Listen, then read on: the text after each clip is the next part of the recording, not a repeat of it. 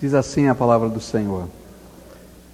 Ora, ao sair para se pôr a caminho, correu para ele um homem, o qual se ajoelhou diante dele e lhe perguntou: Bom mestre, que hei de fazer para herdar a vida eterna? E respondeu-lhe Jesus: Por que me chamas bom? Ninguém é bom senão um, que é Deus. Sabes os mandamentos? Não matarás, não adulterarás, não furtarás, não dirás falso testemunho, a ninguém defraudarás, honra teu pai e a tua mãe. Ele, porém, lhe replicou: Mestre, tudo isso tenho guardado desde a minha juventude. E Jesus, olhando para ele, o amou e lhe disse: Uma coisa te falta. Vai, vende tudo quanto tens e dá aos pobres, e terás um tesouro no céu. E vem e segue-me. Mas ele, pesaroso desta palavra, retirou-se, triste, porque possuía muitos bens. E então Jesus, olhando em redor, disse aos seus discípulos: Quão dificilmente entrarão no reino de Deus os que têm riquezas. E os discípulos se maravilharam destas suas palavras, mas Jesus, tornando a falar, disse-lhes: Filhos, quão difícil é para os que confiam nas riquezas entrar no reino de Deus. É mais fácil um camelo passar pelo fundo de uma agulha do que entrar um rico no reino de Deus. Com isso, eles ficaram sobremaneira maravilhados, dizendo entre si: Quem pode então ser salvo? E Jesus, fixando os olhos neles, respondeu: Para os homens é impossível, mas não para Deus, porque para Deus tudo é possível. E Pedro começou a dizer-lhe: Eis que nós deixamos tudo e te seguimos. E respondeu Jesus: Em verdade vos digo que ninguém há que tenha deixado casa, ou irmãos, ou irmãs, ou mãe, ou pai, ou filhos, ou campos, por amor de mim e do Evangelho, que não receba cem vezes tanto, já nesse tempo, em casas, e irmãos, e irmãs, e mães, e filhos, e campos, com perseguições, e no mundo vindouro a vida eterna. Mas muitos que são primeiros serão últimos, e muitos que são últimos serão primeiros. Oremos a Deus. Pai querido, dá-nos a tua graça. E nessa hora, quando vamos meditar na tua palavra, queremos pedir que o Senhor abra os nossos olhos espirituais, os nossos ouvidos, o nosso coração, de tal maneira que esta palavra possa frutificar na nossa alma Ó oh, Pai, tu conheces as nossas limitações, minhas e dos meus irmãos aqui, mas tu és tremendo, tu és maravilhoso. E nós queremos, Senhor, ser visitados pela tua graça. É no nome de Jesus que oramos. Amém. Eu acho essa história sempre uma, um grande desafio para minha alma. Porque eu não consigo ver esse moço como um mau moço. Eu não consigo ver a experiência dele como algo tão facilmente a ser criticado. Porque de uma certa maneira ele é muito parecido com a gente. A Bíblia nos diz que ele era uma pessoa que tinha uma boa impressão, tinha um bom nome, tinha um bom caráter, era um jovem que estava sendo bem sucedido na sua vida, porque os evangelhos paralelos vão nos dizer que ele era um dos líderes de Israel. Talvez já estivesse seguindo carreira política, homem respeitado, homem de bem, considerado pelas pessoas. Além de tudo, todas estas coisas, esse moço tinha uma atitude bonita. Jesus já estava indo embora e ele se aproxima do Senhor Jesus, diz a Bíblia que ele se lança aos pés dele, de joelhos.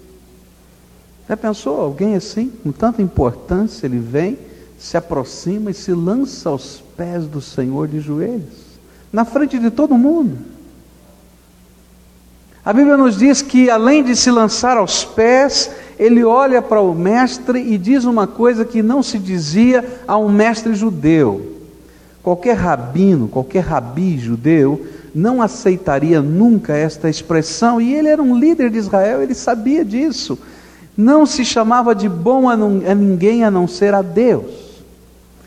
Mas quando ele olha para Jesus, e talvez depois do contexto dos seus milagres, dos seus ensinos, ele não tem outra expressão nos seus lábios a não ser uma expressão quase de adoração.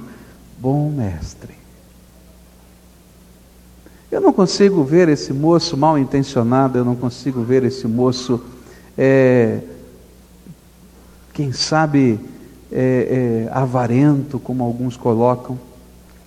Mas à medida que eu vou lendo a palavra de Deus, eu vou descobrir que, além do Senhor Jesus amar profundamente esse moço, como ele nos ama, e a Bíblia diz claramente que Jesus amou esse moço, da mesma maneira que aconteceu no passado com esse moço está acontecendo conosco. De alguma maneira, o Espírito Santo de Deus passa por entre nós e diz assim: Olha, falta uma coisa no teu coração. E eu tenho certeza que falta no meu. Eu não sei se você tem certeza que falte no teu. Mas eu tenho certeza que falta no meu. Porque aos olhos do Senhor, o meu coração é pecador, o meu coração é falho, cheio de defeitos. E o que vai acontecer na vida desse moço é que aquilo que o Senhor Jesus está falando que falta no coração dele, que talvez seja diferente do que falte no meu coração e no seu, são tesouros tremendos para nós, como eram para ele. E ainda que estejamos aqui nesse templo e venhamos aqui para adorá-lo e nos ajoelhemos diante dele, o Senhor Jesus vai dizer que a única maneira de nós entrarmos a vida eterna, a única maneira de podermos caminhar com Ele, a única maneira de podermos viver a vida cristã de fato e de verdade, sem que ela seja apenas uma aparência exterior, mas que venha do profundo da alma, é que Jesus seja o maior de todos os tesouros no nosso coração. Eu queria dizer para você que Jesus vai usar uma série de contrastes para mostrar como esses tesouros que estão guardados dentro do nosso coração, se não forem depostos e colocados aos pés do Mestre e do Senhor, assim como nós nos ajoelhamos diante dele, a nossa vida fica sem sentido e sem significado. Porque a única maneira de andar com Jesus é quando Ele é Senhor absoluto da nossa vida, o maior de todos os tesouros do nosso coração. Eu encontro aqui nesse texto três contrastes. O primeiro contraste está bem caracterizado na história que está contado aqui entre o rico, o jovem rico e Jesus. E eu diria da seguinte maneira: tão perto, mas tão longe. Esse para mim é o primeiro contraste. Depois eu vou encontrar um segundo contraste quando Jesus vai falar sobre o perigo das riquezas. E eu colocaria nos seguintes termos: tão rico, mas tão pobre. Foi mais ou menos isso que Jesus queria ensinar. E por fim, o terceiro contraste vai falar a respeito dos discípulos, quando eles estão a dizer a Jesus que colocaram tudo, tudo no altar do Senhor. E então eu queria, diria da seguinte maneira: tão pequeno, mas tão grande. Aqueles pecadores, aqueles pescadores, tão humildes, mas aos olhos do Senhor Jesus tão especiais, tão grandes na sua natureza e fé. Quero começar essa meditação olhando para esse primeiro ponto, tão perto, mas tão longe. Como é que isso funciona dentro desse contexto? Quantos de nós parecemos tão perto do Senhor Jesus? Por causa das nossas expressões, às vezes até por causa da nossa roupa, até por causa, quem sabe, da nossa piedade Mas o que importa é aquilo que o Senhor vê dentro do nosso coração. E não a aparência daquilo que as pessoas estejam a enxergar exteriormente em nós. Esse moço parecia tão perto, mas tão perto, que talvez se você convivesse com ele naquele tempo, diria: Esse é um bom servo de Deus. Mas Jesus mostrou para ele que ele estava tão longe do reino eterno, porque havia um outro reino guardado dentro do seu coração.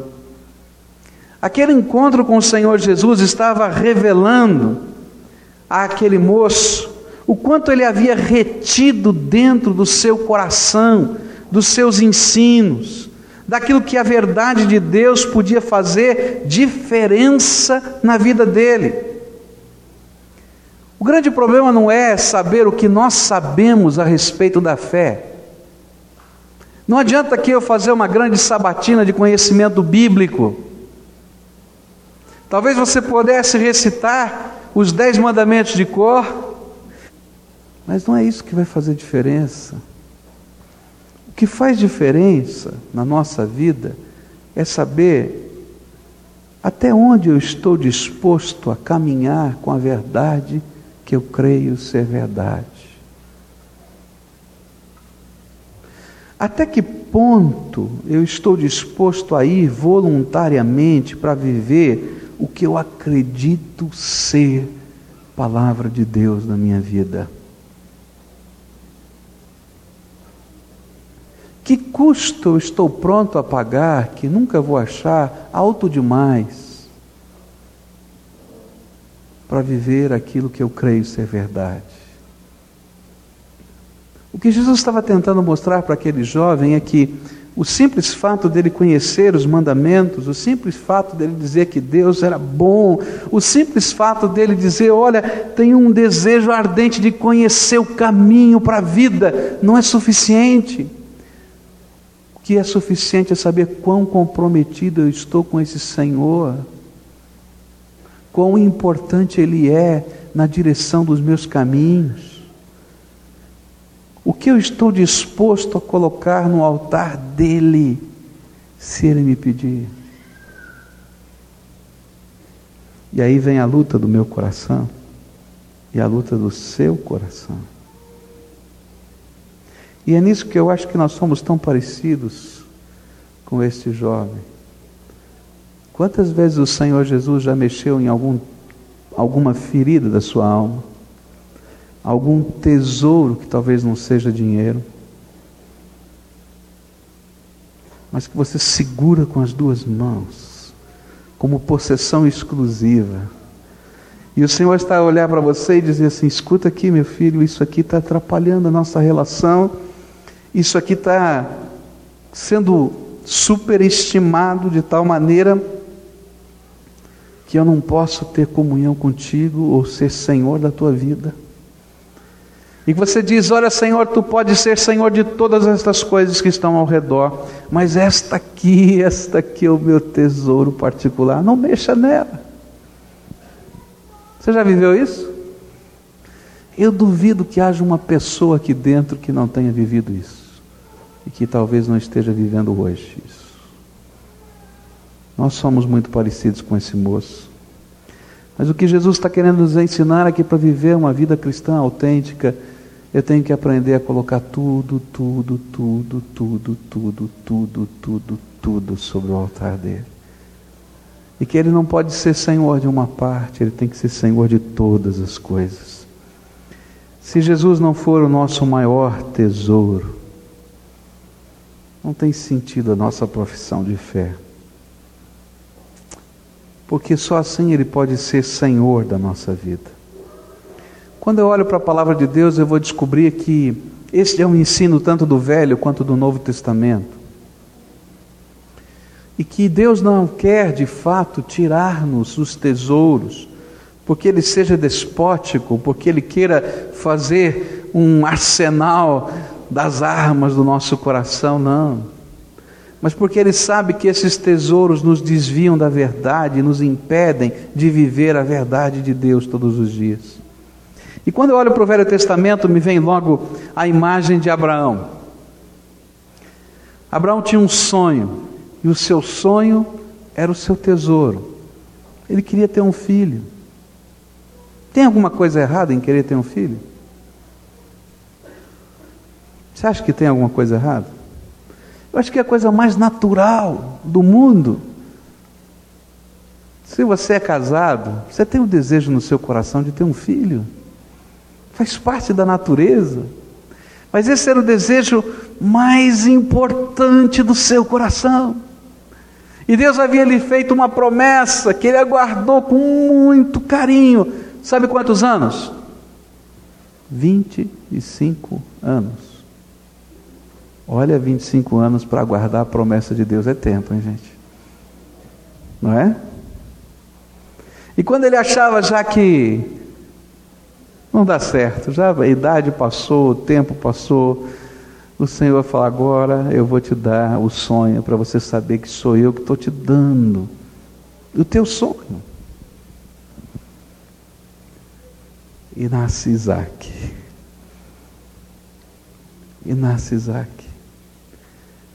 E quando esse menino já está virando adolescente, e a cabeça da gente, né, quando começa a ver o filho crescer, se você tem filho, você já entende disso, e começa a ver esse filho começar a sonhar, a ter os seus projetos, virar adulto, mexe com o coração da gente, a gente projeta sonhos que a gente não alcançou sobre ele, quer queira, quer não, por mais que você diga, não vou fazer isso, você faz.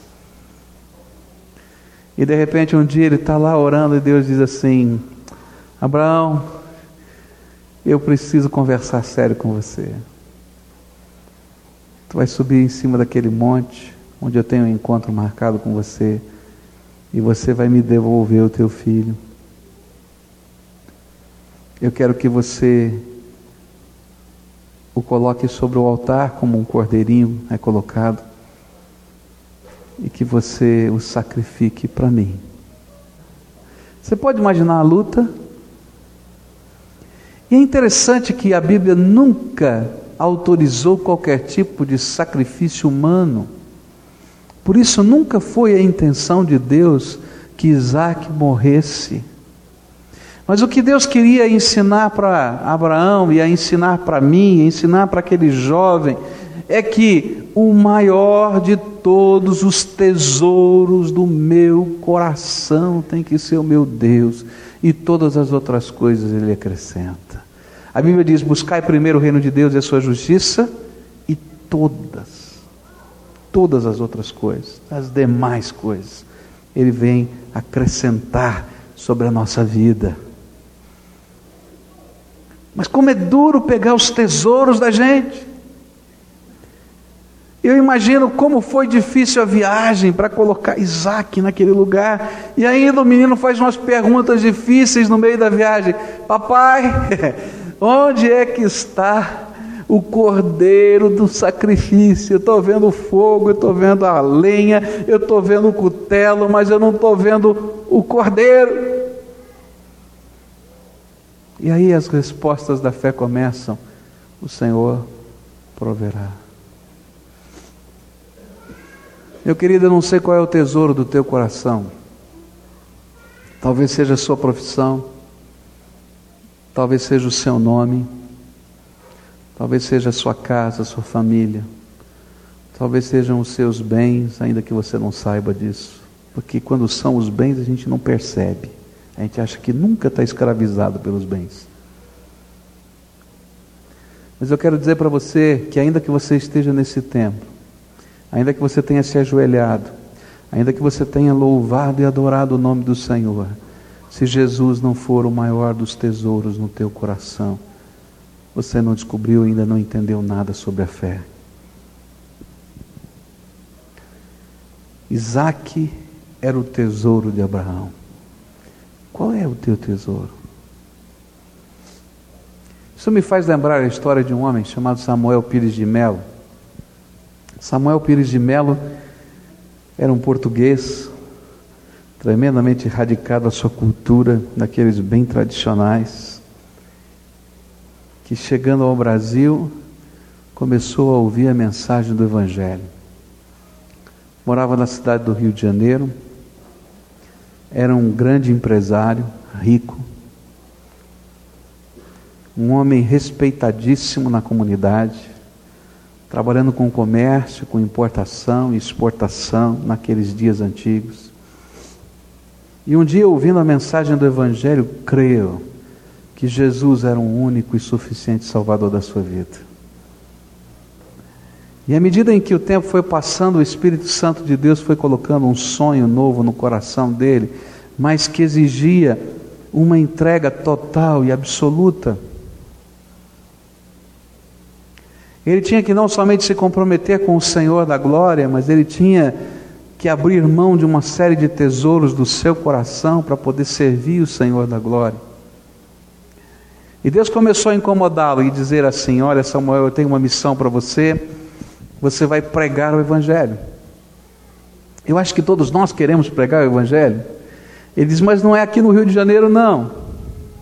Eu vou te levar para um lugar que você não conhece, não sabe muito bem como funciona, e você vai sozinho. Por isso você vai se despedir da sua família para talvez nunca mais voltar para cá. Vai vender todos os armazéns que você tem, todo o comércio que você tem. Vai juntar todo o seu dinheiro porque esse dinheiro vai te sustentar até o final da sua vida pregando o Evangelho. E aí então Samuel Pires de Melo teve que enfrentar algumas lutas tremendas no coração. A primeira luta era o tesouro material. Você já pensou? Fecha tudo. Você tem uma empresa, tem um nome, é conhecido na praça tem uma certa segurança, vem de tudo. Uau! Outro tesouro que tinha que ser colocado no coração, para fora, no altar de Deus, era respeitabilidade. Você já pensou a comunidade do Rio de Janeiro, é? há 100 anos atrás, olhando um português convertido ao Evangelho, largou o catolicismo. Pode imaginar a família dele? Você pode imaginar os colegas de trabalho dizer assim: Ih, Samuel ficou louco. Além de virar crente, vai vender tudo. É maluco, biruta, doido, varrido. Para onde ele vai? Diz que não sabe, que Deus o chamou para fazer um trabalho qualquer e não sei onde. E aí ele tinha que abrir mão da respeitabilidade.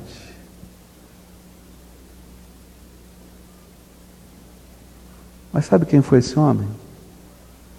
Esse foi o homem que veio aqui para o litoral paranaense e fundou aqui nesta região a primeira igreja batista no estado do Paraná, na cidade de Paranaguá, e plantou igrejas em todo aquele litoral antigo a ponto de ser uma das regiões mais evangelizadas até hoje desse estado. Veio sozinho plantou a igreja e quando já velho, adoecido, disse: Quem é que vai continuar essa obra? Aí convidou os batistas para assumirem a obra que ele tinha plantado. Porque ele veio só em nome do Senhor Jesus. Por incrível que pareça, o pedido de Jesus, quando pede que nós entreguemos tudo no altar dele, é um pedido de amor. Porque o que são os nossos tesouros? São ilusão. O que é um nome? É uma ilusão de respeitabilidade. O que é o dinheiro? É uma ilusão de segurança e poder.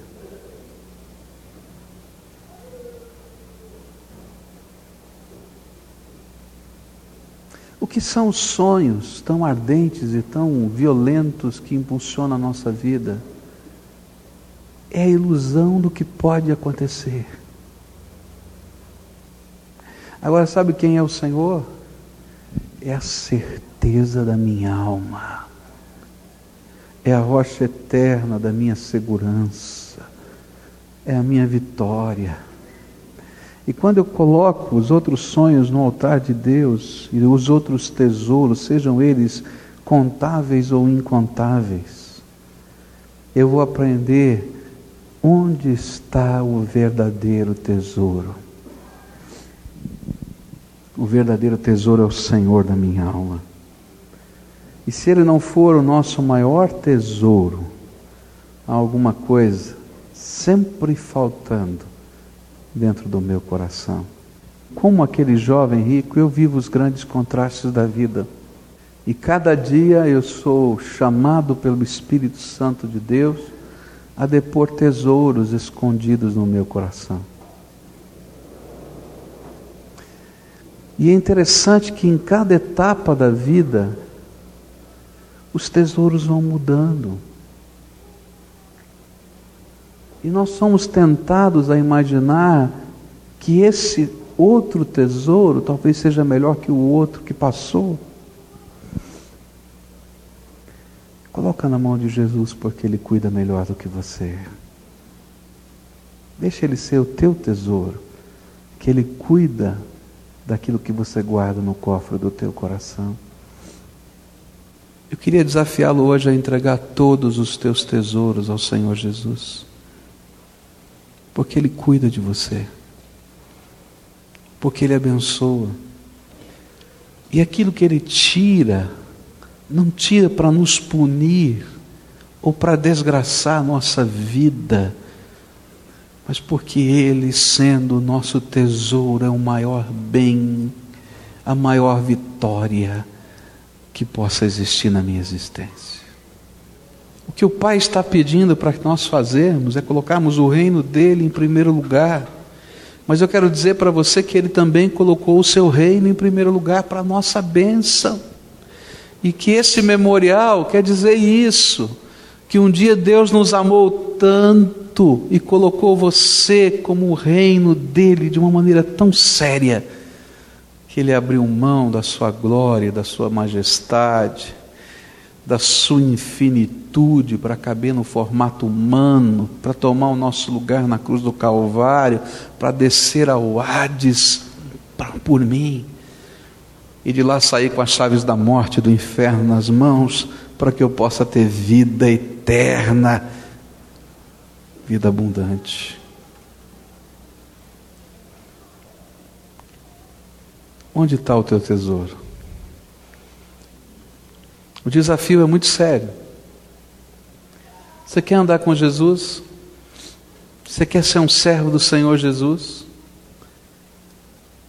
Então, vai. Pega todos os teus tesouros e coloca sobre o altar dele para que Ele os use como Ele quiser, do jeito que Ele quiser, e continua seguindo Jesus. Foi isso que Jesus disse para aquele jovem. E foi por isso que ele se levantou dali e foi embora. Pesaroso, diz a Bíblia. E a Bíblia diz porque ele era dono de muitos tesouros. Só ele? E você? Coloca o teu sonho, coloca a tua família, coloca o teu emprego, coloca a tua dignidade, coloca a tua vida inteira no altar de Jesus, porque Ele vai ser o teu tesouro. Vale a pena deixar Jesus ser o nosso tesouro. E o final dessa história, quando ele vai olhar para os seus discípulos e dizer o que é a bênção de Deus na nossa vida todos os dias é aquilo que faz diferença. Você pode sentir-se assim, ah, eu vou ficar vazio, não vai não. Porque na matemática de Deus, Deus não te dá 100% de lucro, é muito pouco. Ele te dá 100 vezes mais, que é 10 mil por cento. Tá bom esse investimento? Que é graça, que é misericórdia, que é bênção, que é paz com algumas perseguições também, viu? Jesus falou claramente. Hoje eu venho aqui para desafiar você a colocar o seu tesouro nas mãos do Senhor Jesus. Eu queria que você olhasse para você e você identificasse o que, que o Espírito Santo de Deus revelou para você como seu tesouro. E que hoje pela manhã ele está a dizer: Olha, filho, coloca no meu altar. Você já tem lutado comigo tanto, tanto, tanto por causa disso. Você já tem saído triste tantas vezes quando eu mexo na ferida, na posse. Que hoje seja o dia da entrega total e absoluta. Ó oh, Pai, esta é uma verdade tão expressiva, Pai. Nós somos muito parecidos com esse moço.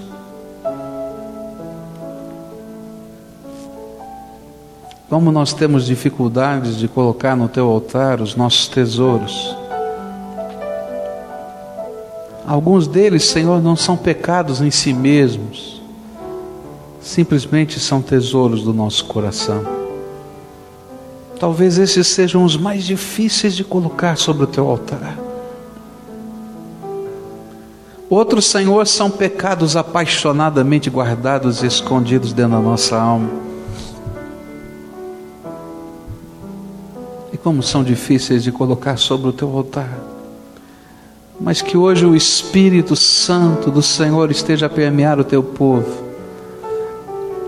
E que tu te tornes irresistível aqui nesse lugar.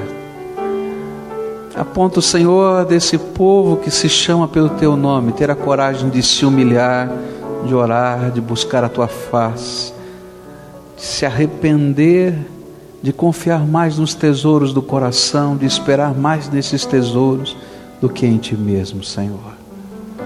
E nesta hora, Pai, eu quero te pedir ajuda-nos, por favor, ajuda-nos, porque é tão difícil, é tão difícil. Mas eu quero de todo o meu coração dizer que Tu és o Senhor da minha vida. E eu quero de todo o meu coração depor, Senhor, os tesouros de hoje sobre o teu altar e pedir, Senhor, que a bênção do Senhor se revele sobre a nossa fraqueza. É o que eu oro no nome de Jesus. Amém.